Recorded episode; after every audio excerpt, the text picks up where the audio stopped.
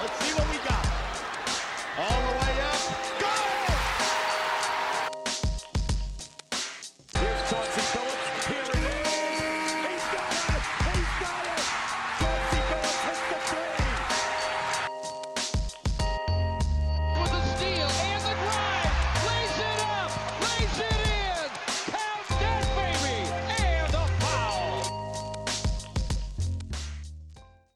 Bonjour à tous et bienvenue dans ce nouvel épisode des Chroniques de Motor City.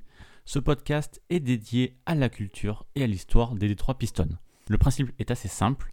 Ensemble, nous remontons le temps pour parler des moments qui ont compté dans l'histoire de notre franchise depuis sa création jusqu'à aujourd'hui. Quoique, je dis depuis sa création, mais en fait, on va remonter bien avant ça pour l'épisode du jour. Alors, si vous avez écouté les chroniques depuis le début, normalement, vous êtes à peu près incollable sur l'histoire des Pistons. Vous savez que la franchise a été fondée en 1941, non pas à Détroit, mais bien à Fort Wayne dans l'Indiana. Et vous savez aussi qu'elle a déménagé dans la Motor City en 1957. Normalement, jusque-là, vous suivez. Les Pistons ont donc passé 16 ans à Fort Wayne, et aujourd'hui, en 2020, ça fait donc 63 ans qu'ils sont à Détroit. Donc je pense qu'on peut être d'accord pour dire que les Pistons sont bien l'équipe de basketball de Détroit sans aucune objection possible. Mais du coup, ce qui m'intéressait pour cet épisode, c'était de savoir justement s'il y existait du basket à Détroit avant que les Pistons n'y posent leur bagage. Donc, pour ceux qui sont fans des années 80-90, excusez-moi par avance, mais là du coup, ben, on va faire le plus grand retour en arrière, le plus grand retour vers le passé depuis le début de ce podcast. On va parler du, ben, du basket à son état quasiment préhistorique. On va parler des années 30 et, d'une époque où ben, la NBA n'existait même pas sous sa forme actuelle. Dans ce podcast, on va faire le tour des différentes équipes, parce qu'il y en a eu plusieurs, qui ont joué au basket à Détroit avant les Pistons. Ça va être l'occasion ben, de voir comment était organisé le basket pro à cette époque-là, avec des ligues qui changeaient constamment et des franchises qui s'effondraient bah, quelques mois à peine après leur création. Et ça devrait être intéressant parce qu'il y a quelques histoires bien sympas à raconter.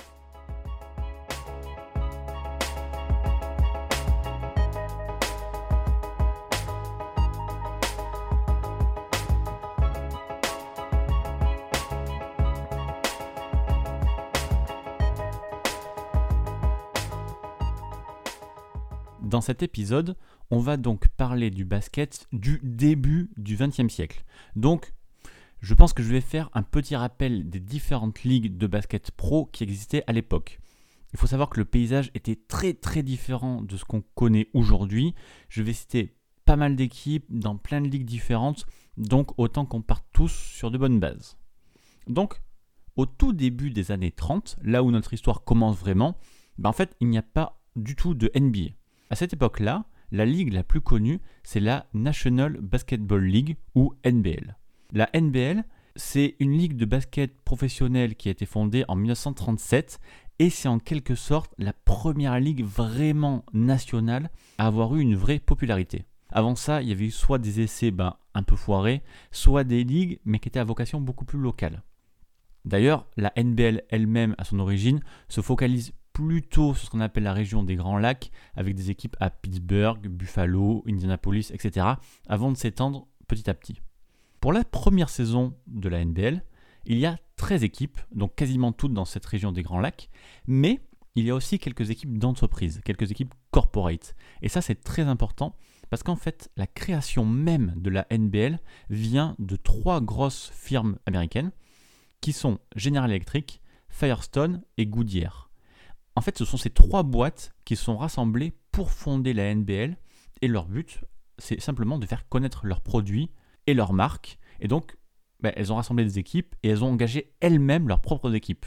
Il y a donc dans cette NBL les Akron Goodyear Wingfoot, qui seront d'ailleurs les tout premiers champions. Il y a les Akron Firestone Non-Skid et les Fort Wayne General Electrics.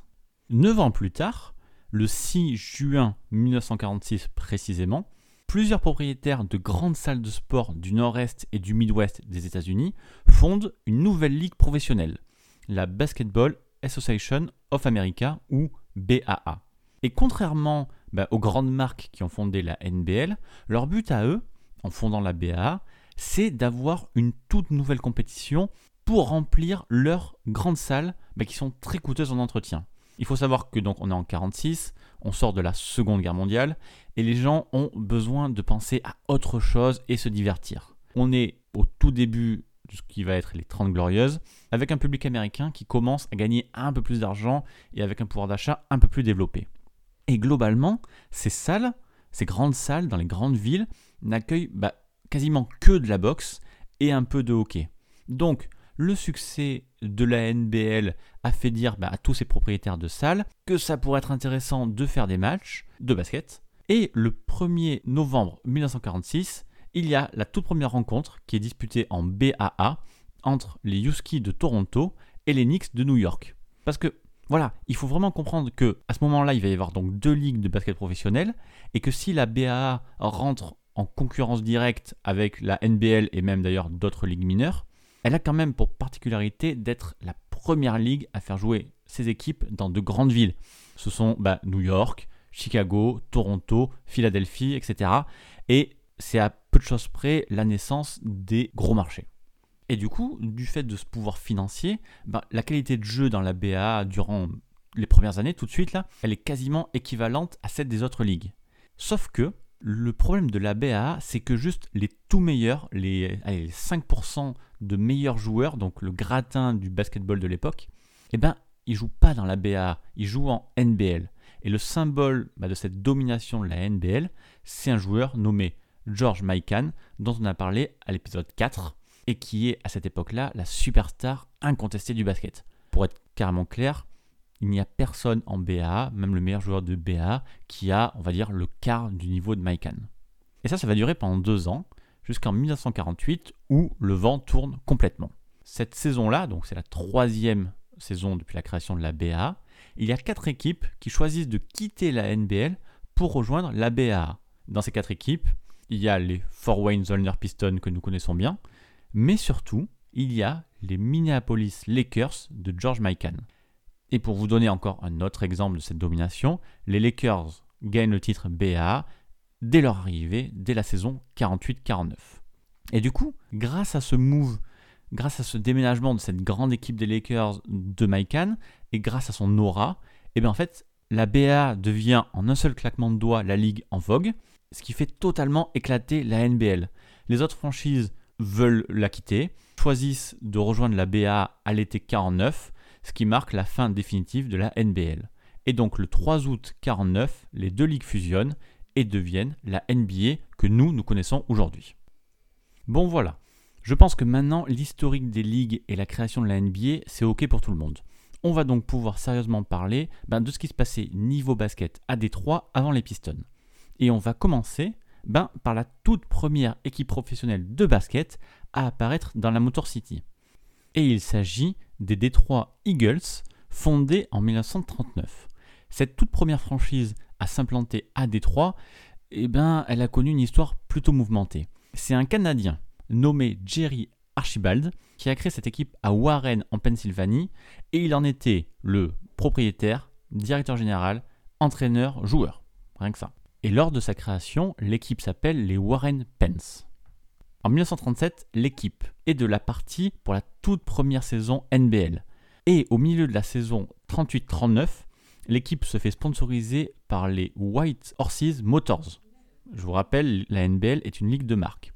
Et donc déplace l'équipe à Cleveland, donc qui devient les Cleveland White Horses. Mais un an plus tard, bah, le partenariat prend fin et l'équipe déménage une nouvelle fois, cette fois-ci vers Détroit, puisque Archibald vient de trouver un nouvel associé qui s'appelle Jake Messer et qui est nommé copropriétaire et co-entraîneur, tant qu'à faire, de l'équipe. Et c'est ainsi que naissent les Détroit Eagles. Une fois à Détroit, les Eagles vont connaître deux bonnes saisons en NBL. En 39-40, ils finissent avec le deuxième meilleur bilan, mais perdent en demi-finale bah, face à la meilleure équipe, les Akron Firestone Non-Kids, de la même conférence. Et la saison suivante, il n'y a plus de conférence, mais Détroit finit quatrième, donc dernier qualifié pour les playoffs, et perdent à nouveau contre le meilleur bilan et de nouveau contre le futur champion, les Oscosh All-Stars. Et l'aventure NBL s'arrête là pour les Eagles. L'équipe quitte la National Basketball League et va devenir une équipe itinérante.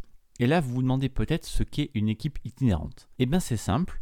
les Américains utilisent le terme barnstorming pour parler des équipes sportives qui passent leur temps à voyager pour se rendre dans différents endroits, le plus souvent dans des petites villes, pour organiser des matchs d'exhibition. Ces équipes itinérantes ne sont pas affiliées à une ligue sportive précise et opèrent totalement en dehors du cadre. Sinon, c'est encore un autre style d'équipe, mais ça ne nous concerne pas aujourd'hui. Et vous, vous connaissez normalement au moins une équipe itinérante, forcément, ce sont les Harlem Globetrotters.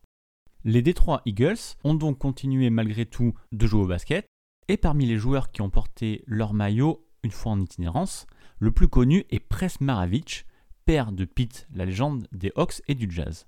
Avec lui, les Eagles ont remporté en 1941 le World Professional Basketball Tournament de Chicago, en battant 39-37 les Oshkosh All-Stars qui les avaient privés du titre NBL justement quelques semaines auparavant. Et pour information, ce World Professional Basketball Tournament était un tournoi sur invitation organisé à Chicago et parrainé par le Chicago Herald American, le journal local. L'événement avait lieu chaque année de 1939 à 1948 et il accueillait de nombreuses équipes de la NBL, mais aussi donc les meilleures équipes d'autres ligues et les meilleures équipes itinérantes comme les Eagles ou les Harlem Globetrotters. C'était le tournoi de référence. Les Eagles sont retournés en finale l'année suivante, en 1942, mais cette fois ont perdu contre Oscoch 43-41, et cette finale a marqué la fin de leur histoire. Oui, parce que le 7 décembre 1941 a eu lieu un événement qui a tout changé pour les Eagles alors qu'il n'avait rien à voir avec le basketball. Pearl Harbor. Et oui, suite à l'attaque de la base américaine par l'armée japonaise, les USA sont rentrés dans la Deuxième Guerre mondiale, et donc ont mis en place une grande mobilisation qui concernait tous les Américains entre 20 et 40 ans. Et du coup, la plupart des joueurs des Eagles ont été recrutés pour servir dans l'armée, ce qui a conduit tout simplement à la dissolution de l'équipe sur la fin de l'année 1942. Un grand guerrier. Personne par la guerre ne devient grand. On continue notre histoire, on laisse passer la guerre pour arriver en 1946 et il n'y a plus de basket à Détroit depuis le départ des Eagles. Deux entrepreneurs de Dearborn, dans le Michigan, Maurice Winston et C. King Boring, décident de changer ça. Et ils créent une équipe professionnelle qu'ils nomment Detroit James et qu'ils intègrent à la NBL. Maurice Winston, l'un des deux propriétaires, était bijoutier, ce qui explique donc le nom James. Encore une fois, en NBL, le but est de vendre son produit. Sauf que le problème, c'est que l'aventure des James partait mal dès le début. Le plan de Winston et Boring était de faire jouer leur équipe dans le futur Dearborn Forum, une grande salle qui serait construite précisément à l'intersection de la ville de Dearborn et de Wyoming. Malheureusement, ben, la construction elle n'a jamais démarré et les James ont dû commencer leur saison en jouant au gymnase de la Fairdale High School, une salle qui comptait quand même 6000 personnes sauf qu'ils n'ont jamais réussi à la remplir et que, ben, pour pas être ridicule, ils ont rapidement déménagé au Holy Redeemer High School, qui avait une salle dix fois plus petite, soit environ 600 spectateurs, et qui n'était même pas remplie tous les soirs. Côté terrain, ce qui ressort de l'aventure des James, c'est que le coach Joel Mason avait instauré un programme quasi militaire à son équipe, basé sur la discipline, avec un entraînement intensif tous les jours dès 8h du matin. Le but de coach Mason était d'avoir des joueurs prêts au combat, prêts à faire face à toutes les difficultés. Sauf qu'une équipe de basket, bah, c'est pas vraiment un régiment, et les James ont été tout simplement horribles une fois sur le terrain, et pas du tout au niveau de la NBL. Il faut dire qu'ils n'étaient pas aidés par l'ambiance en coulisses, puisque à peine un mois après le début de la saison, il y avait déjà des rumeurs selon lesquelles l'équipe manquait d'argent et devrait abandonner très rapidement. Le propriétaire Winston euh, avait beau démentir ces rumeurs, parler de long terme, se focaliser sur la construction à venir du forum, la franchise va vraiment souffrir de cette instabilité. Leur jeu est totalement catastrophique et les James finissent la saison avec un bilan de 4 victoires pour 40 défaites. Évidemment, ils finissent bon dernier de la NBL et cette saison 46-47 sera la seule qu'ils disputeront. Les rumeurs étaient vraies, et en à peine une saison, les dettes avaient dépassé les 50 000 dollars, ce qui a poussé Boring et Winston à passer la main. Et donc, dès la fin de la saison 47, ils vendent les Detroit James à Ben Berger et Maurice Chaffen, deux hommes d'affaires du Minnesota, pour à peine 15 000 dollars.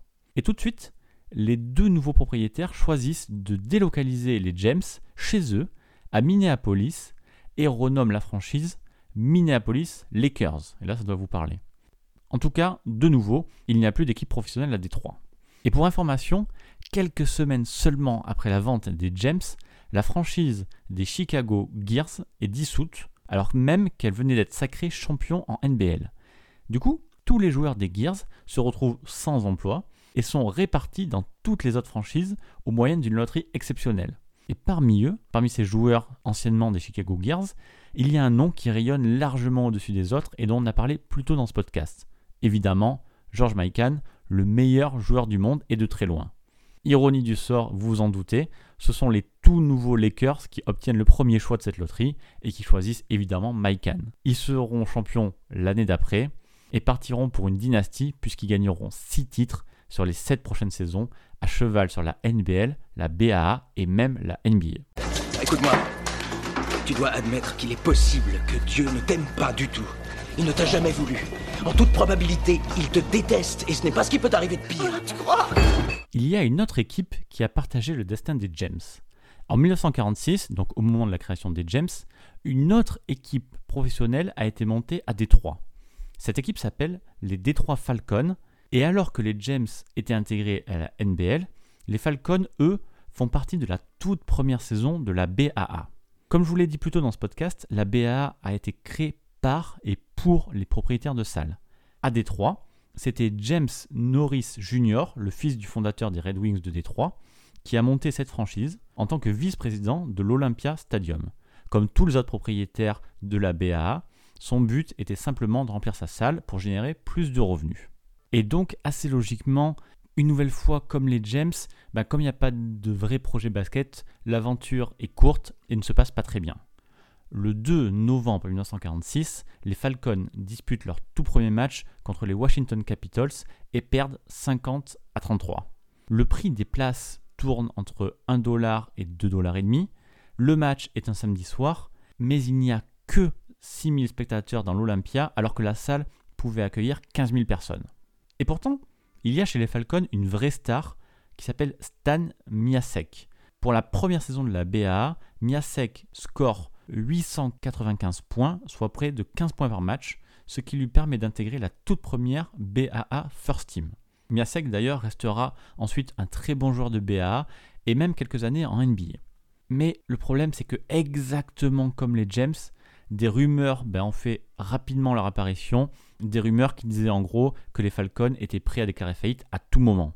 Et une nouvelle fois, ben, comme pour les James, les rumeurs étaient vraies et les gestionnaires de l'Olympia ont accumulé sur la saison plus de 30 000 euros de dettes, ce qui a obligé les Falcons à jouer quelques matchs sur la fin dans des salles beaucoup plus petites. Tout cela a bien sûr impacté le sportif, et à mi-saison, le coach rookie Glenn Curtis a été licencié, et les Falcons ont fini la saison avec le coach intérimaire Philippe Sack, bah, qui a réussi l'exploit d'avoir un bilan encore plus mauvais. Donc à la fin de la saison, les Falcons finissent avec un bilan de 20 victoires pour 40 défaites dans cette BA dont le niveau est pourtant un peu inférieur à la NBL. Et puis finalement, un peu plus d'un mois après les James, les Falcons abandonnent également, quittent la BAA et James Denoris décide de dissoudre l'équipe. Une fois les joueurs du roster attribués aux autres équipes de la ligue, Maurice Podoloff, président de la BAA et futur premier président de la NBA, déclare dans un communiqué de presse être convaincu que Détroit n'est pas une bonne ville pour le basketball. Et pourtant, il y a bien une quatrième équipe, la troisième d'après-guerre, à avoir tenté l'aventure basket professionnelle dans la Motor City. Et celle-là, je l'aime bien parce qu'elle a probablement le meilleur nom, c'est les Détroit Vagabond Kings. Les Vagabond Kings sont d'ailleurs directement l'héritage des James et des Eagles, donc je vais tout vous expliquer. Les Détroit Vagabond Kings ont été fondés en 1948 par un homme que vous connaissez maintenant, c'est King Boring, justement un des deux entrepreneurs qui avaient fondé les James en 1946. Après avoir perdu tout son argent dans les James, Boring veut utiliser sa part des 15 000 dollars qu'il a gagné en revendant l'équipe pour monter une nouvelle équipe, donc les Vagabond Kings. Et comme il est un peu têtu, Boring va réessayer de faire avec les Vagabond Kings ce qu'il a échoué à faire avec les James. Donc, évidemment, direction la NBL pour la saison 48-49, Mais si vous avez bien suivi depuis le début, c'est la dernière saison de la NBL qui vient de perdre les Lakers de Mike qui ne comporte plus que 8 équipes et qui littéralement en chute libre. Bon, les Vagabond Kings vont faire encore pire que les autres et ne vont jouer qu'une demi-saison dans la NBL avant d'abandonner en décembre et d'être remplacés par les Dayton Rens, qui sont ensuite restés dans l'histoire comme la première équipe de NBL à ne comporter que des joueurs noirs. Pour la petite info, les Vagabond Kings ne gagnent que deux matchs en 19 rencontres et obligent d'ailleurs les Rens à supporter leur bilan. Donc à la fin de la saison, les Rens sont derniers avec 16 victoires pour 43 défaites. Sauf que les Vagabond Kings ne sont pas dissous pour autant et vont devenir une équipe itinérante. Voilà pourquoi je parlais de l'héritage des Eagles. Et d'ailleurs, ils vont même devenir une très bonne équipe itinérante qui va avoir pas mal de succès dans les années 50 et qui est d'ailleurs maintenant plus connue pour ses matchs d'exhibition que pour son court passage en NBL, qui est aussi plus connu que les James ou les Falcons. Il faut savoir qu'en 48, dans cette période d'après-guerre, avec toutes les ligues bancales comme la NBL, avec la télévision qui n'est pas implantée dans tous les foyers, il y a une vraie demande pour ces équipes itinérantes, particulièrement dans les petites villes. J'ai retrouvé un article qui s'intéresse au destin de ces équipes-là, que je vous mets en description de ce podcast. Il raconte qu'à cette époque, ben en fait, les autoroutes étaient pleines d'équipes itinérantes avec des noms super cool comme les Whiskered Wizards, les Donegan Raiders, les Dick Grot All-Star ou les Harlem Road King. Et les Vagabond Kings vont faire partie de l'âge d'or de ces équipes itinérantes. Quand ils partaient en tournée, les Kings partaient pour 6 mois de match sur la route. Ils jouaient dans des gymnases de petites villes dans tout le Midwest américain, mais aussi au Canada et au Mexique. Et en fait, généralement, ils partaient du nord et ils descendaient progressivement. La vie d'une équipe comme les Vagabond Kings, c'était 6 joueurs qui partageaient deux bagnoles, 4 dans une voiture genre Chrysler Imperial et 2 dans une autre voiture remplie de bagages. Il y avait souvent 300, 400, 500 km entre chaque ville, donc en fait ils étaient là juste pour jouer au basket et n'avaient pas vraiment le temps de faire du tourisme. Et chez les Vagabond Kings, il y a aussi quelques jolis noms qui ont fait leur renommée. Il y a le pivot Bill Spivey, champion NCAA 1951, qui a joué quelques matchs sur la fin de l'année 52. Il y a Steve Magula, qui est ensuite devenu un auteur de fiction avec le livre Before the Big Money, qui raconte justement l'histoire d'un meurtre, la fiction d'un meurtre, dans l'univers des équipes de basket itinérantes. Et puis il y a surtout Doug Atkins, qui a joué plusieurs matchs en itinérance avec les Vagabond Kings avant d'être drafté en NFL, donc au football américain, à la 11e position quand même de la draft 53. Atkins gagnera deux fois le titre en NFL, qui s'appelait à l'époque pas encore le Super Bowl, et il finira même par être élu au Hall of Fame. Les Vagabond Kings resteront une équipe itinérante pendant 4 ans, de 1948 à 1952, et enregistreront un extraordinaire bilan de 429 victoires pour à peine 14 défaites. Clairement la meilleure réussite d'une équipe à Détroit avant les Pistons.